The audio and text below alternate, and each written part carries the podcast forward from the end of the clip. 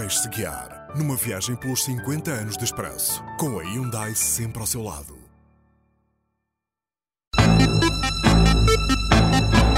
Podes não saber cantar, nem sequer assobiar. Com certeza que não vais desafinar. Ei, playback, ei, playback, ei, playback. Com a morte do primeiro-ministro, Francisco Sá Carneiro, no mês anterior, tomou posse logo no início de janeiro o sétimo governo constitucional, chefiado por Francisco Pinto Balsemão.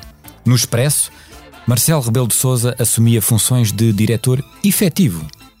Neste primeiro semestre, assistiu-se a quatro acontecimentos internacionais dramáticos.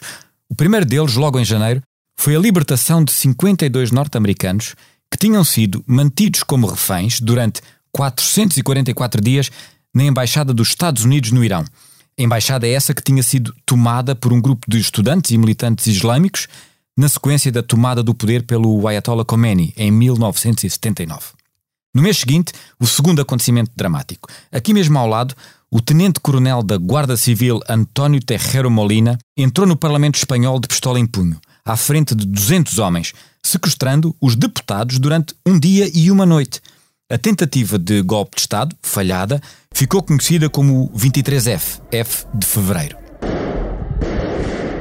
Excelentísimo don Jaime Milán del Boch y Usía. Es mi deber garantizar el orden en la región militar de mi mando hasta que se reciban las correspondientes instrucciones de Su Majestad el Rey. Terceiro acontecimento dramático. Em março, registou-se o atentado contra o presidente dos Estados Unidos. Ao sair de um hotel em Washington, onde tinha discursado, Ronald Reagan foi atingido a tiro por um atirador isolado, com problemas de ordem psíquica. As soon as that first shot goes off, they grab the president and they throw him into the car. Agent Tim McCarthy shielded Reagan with his body, taking a bullet in the process. Novamente, um mês depois, novo atentado inquietava o mundo. O Papa João Paulo II era atingido a tiro na Praça de São Pedro, em Roma. Acabou por sobreviver. 10,000 or more had come to receive the blessing of Pope John Paul. Instead, amongst the cheering and the peal of bells announcing the arrival of the Pope, they heard gunfire and saw the Pope turn pale and collapse, bloody, into the arms of his aides. Por cá, viviam-se já alguns problemas que continuam bem atuais e hoje até eventualmente mais graves. Um deles era a seca, é verdade.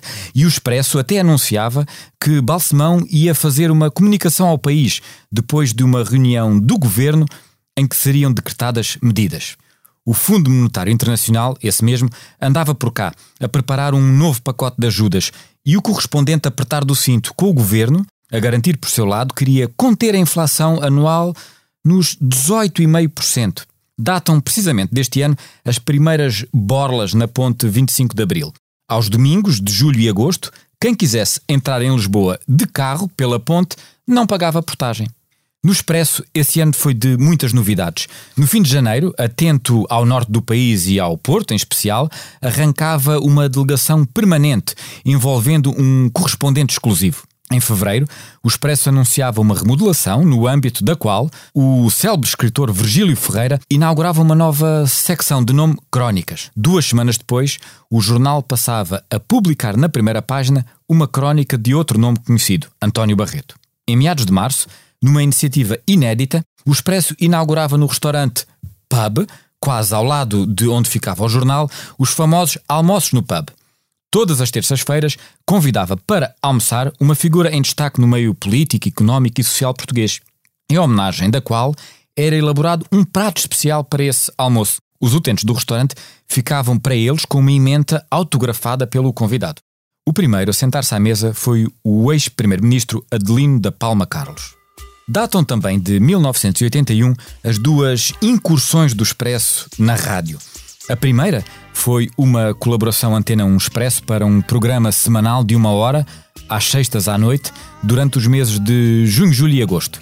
A outra seria lançada no mês seguinte, um programa bissemanal na rádio comercial chamado, imagine, Expresso da Meia-Noite.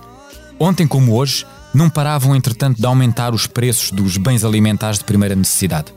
Em janeiro, o aumento médio previsto seria de 17%, anunciava o Expresso na última edição do ano.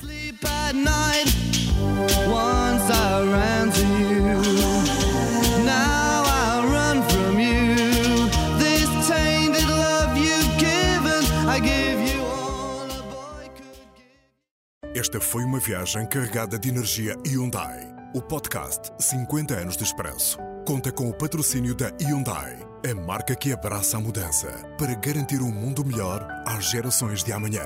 Hyundai. Mudamos o futuro.